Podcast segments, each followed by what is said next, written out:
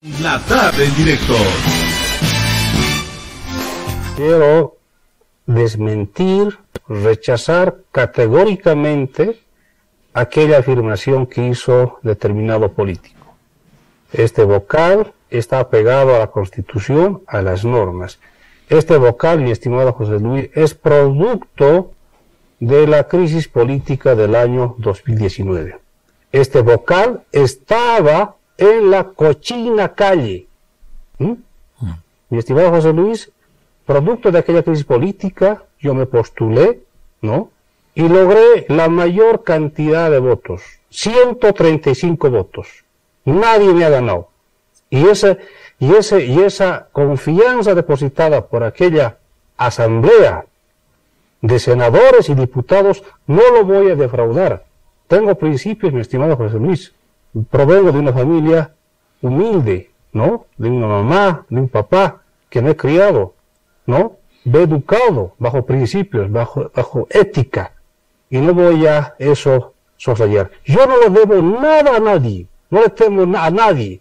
Y voy a hacer mis trabajos en apego a la norma. Hoy por hoy tengo esta confianza que, que me han ganado aquella asamblea y lo voy a cumplir hasta el último día, en apego a la norma. Mi estimado José Luis, como prueba, la primera labor que hice esa, en, en, en, aquella gestión el año 2019 y en la, la 2020 fue pedir mediante nota a la sala plena la auditoría, la auditoría al proceso, la auditoría al proceso de las elecciones electorales del año 2019. ¿Mm? Mi estimado José Luis, como prueba, que, que vengo trabajando por la transparencia y no le debo a ningún partido, a ningún político, ningún favor, mire, mire, lo que he trabajado. Que si se lee acá, José Luis, 2021, el sello he recibido a sala plena.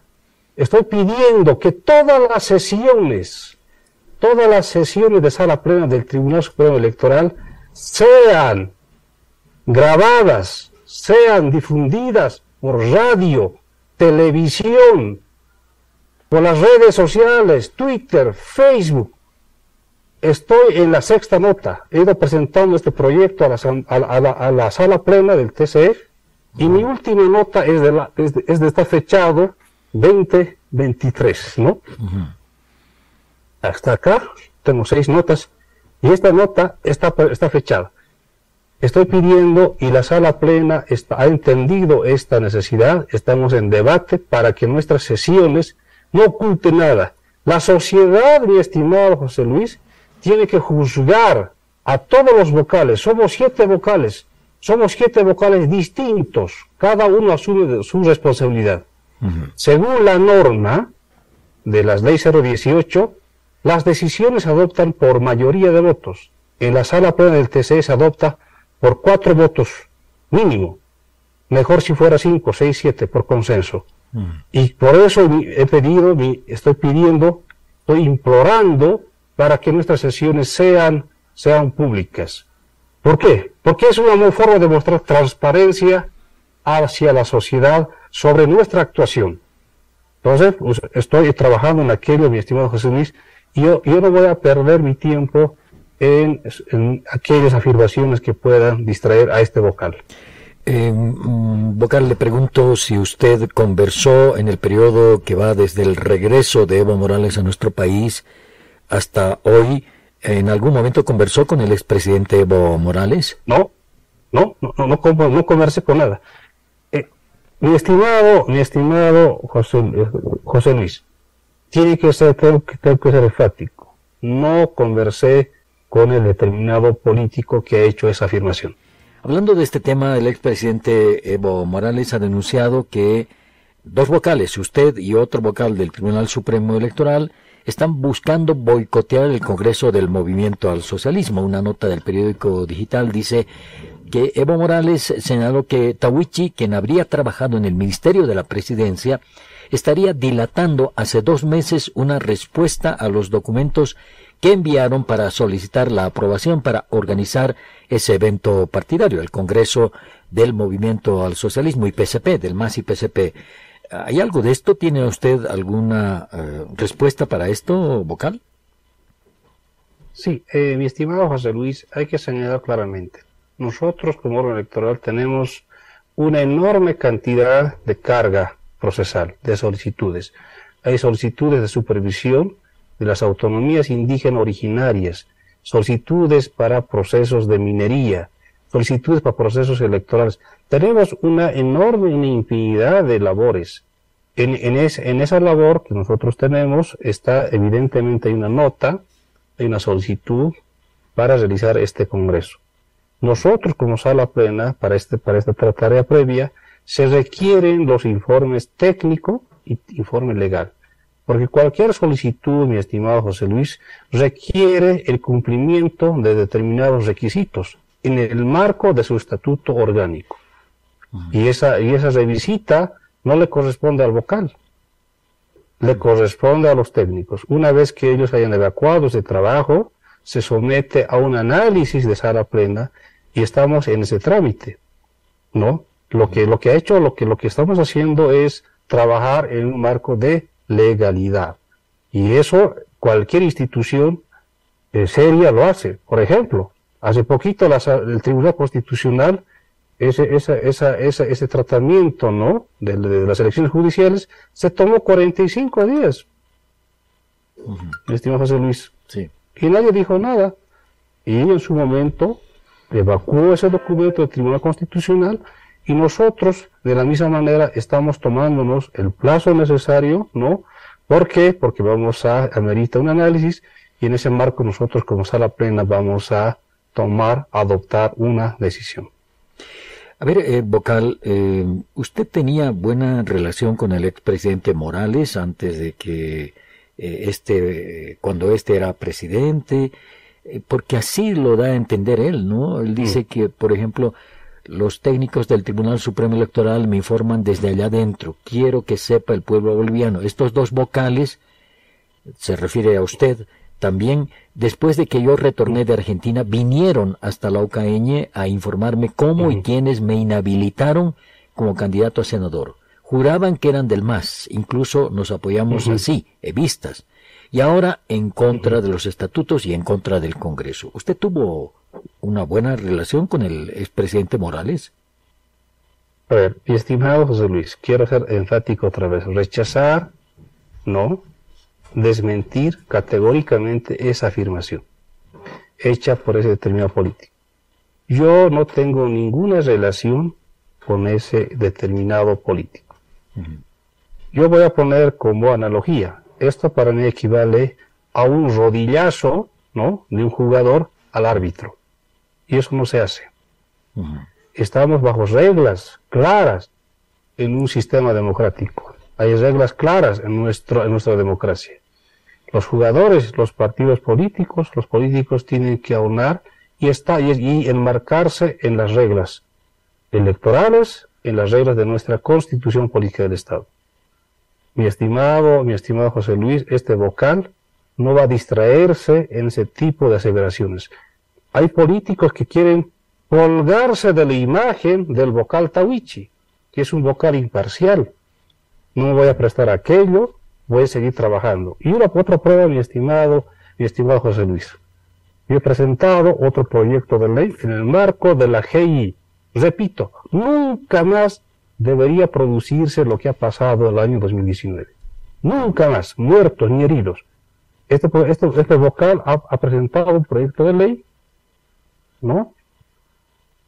Yo pregunto, mi estimado José Luis, hace rato yo decía que todas las sesiones de la sala plena sean públicas y estamos trabajando aquello a partir del proyecto que he presentado. Otra prueba, mi estimado, de transparencia que quiero que quede ante nuestra sociedad. Yo, yo voy, a, voy a interpelar y voy a preguntar, ¿por qué no forma parte de la ley 044 los miembros del Tribunal Supremo Electoral, los vocales?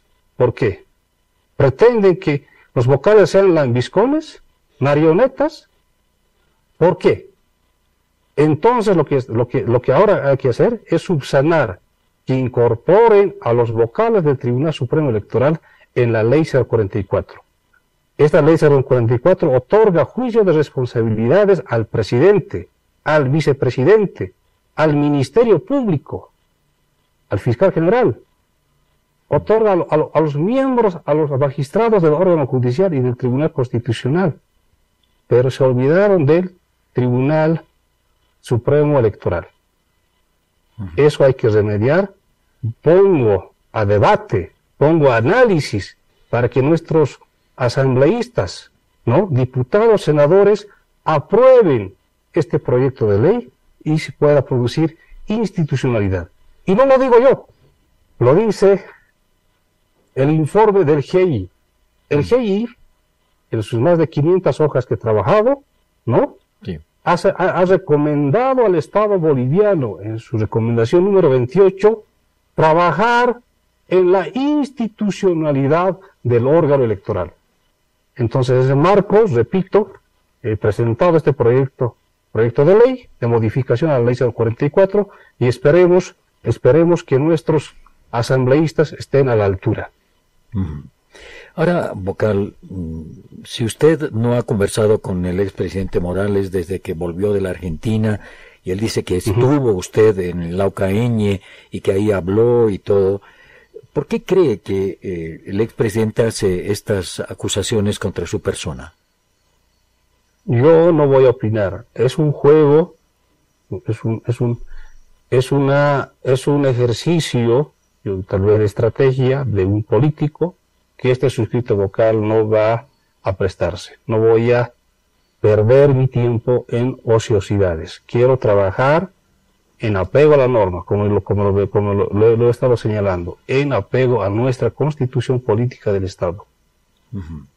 Por eso, otra vez repito, mi estimado José Luis, estoy pidiendo, estoy implorando que nuestra sala plena, la sociedad boliviana, usted, José Luis, juzgue la actuación el Tribunal Supremo es un colegiado de siete vocales, seis elegidos por la Asamblea. Repito, este vocal ha sido elegido por 135 votos. Yo no le debo nada a nadie, mi estimado José Luis. No le tengo miedo a nada. Solo, solo voy a hacer las cosas como están en el marco de la Constitución Política del Estado. A ver, en la última vocal, el expresidente dijo no entender la actitud de los vocales y no descartó algún incentivo económico para el cambio de postura respecto a anteriores comunicados sobre la organización de los congresos internos que recibían el visto bueno inmediato para su realización. ¿Qué tiene usted que decir sobre esto? Repito, son las afirmaciones que deberá corroborar, deberá probar quien lo dice. No debe quedarse en la simple palabra. Lo que yo sí voy a señalar, que este vocal no se va a distraer en ociosidades, repito. No voy a, no voy a distraerme en eso. Yo voy a trabajar y no me va a temblar la mano en aplicar el artículo 58 de la ley 1096. Que eso quede claro. Este vocal va a trabajar en apego al órgano, a la ley que dicta el órgano electoral, la ley 0, 018, 026, 1096, y en ese marco voy a trabajar. Repito, este vocal está trabajando implacablemente contra la corrupción. Y otra prueba, yo he observado la, contratación de la plataforma biométrica, ¿se acordarán? Sí, sí, claro. ¿Por qué? Porque estoy, estoy, estoy fiscalizando que se administre correctamente y con transparencia los recursos públicos. No puede ser que 30 millones de bolivianos puedan ser administrados de una manera facilonga tienen que estar, tienen que cumplir ciertos requisitos tal cual rige nuestra Contraloría. Eh, vocal, ¿qué dice el artículo 58 de esta ley que usted citó, la 1096 creo? El artículo 58 establece determinadas sanciones cuando una organización política, cualquiera fuere, incumple. Por ejemplo, tres eh, incumplimientos a resoluciones del TCE, ¿no? Es objeto de cancelación de la personalidad jurídica. ¿No? Y hay, otra, otras grabaciones. Por eso, existen, existe una normativa que nosotros tenemos que enmarcarnos, tanto, tanto las organizaciones políticas, ¿no? Y nosotros como institución, y en ese marco vamos a jugar un proceso democrático transparente, eficaz y de cara al público. ¿Y el MAS incumplió una vez, dos veces esto que cita el artículo 58? hasta el momento no, no, no ha incumplido, pero tengo que señalar, me, me, abre a otra, a otra, a otra, eh, a, otro, a una temática, ¿no? Justamente es el tema de la renovación de directivas. Nosotros, como sala plena, miren, para que también la sociedad boliviana juzgue, nosotros ya el año 2022, en marzo, hemos otorgado 180 días, la resolución 128, para que puedan renovar las organizaciones políticas sus directivas. Bolivia tiene alrededor de 166 organizaciones políticas, ¿no? Mm. Todas. En este plazo se les ha pedido, mediante una resolución de la sala prueba del TCE, para que puedan renovar sus directivas en el marco de la adecuación de su estatuto, en el marco de la ley 1096. Muy bien. Pero nosotros no tenemos el afán de proscribir los partidos. Hemos vuelto a dar otro plazo de 180 días por segunda vez el, el mismo año. O sea, pero los partidos están renuentes, no, no, no, no logran entre, ellos conciliar.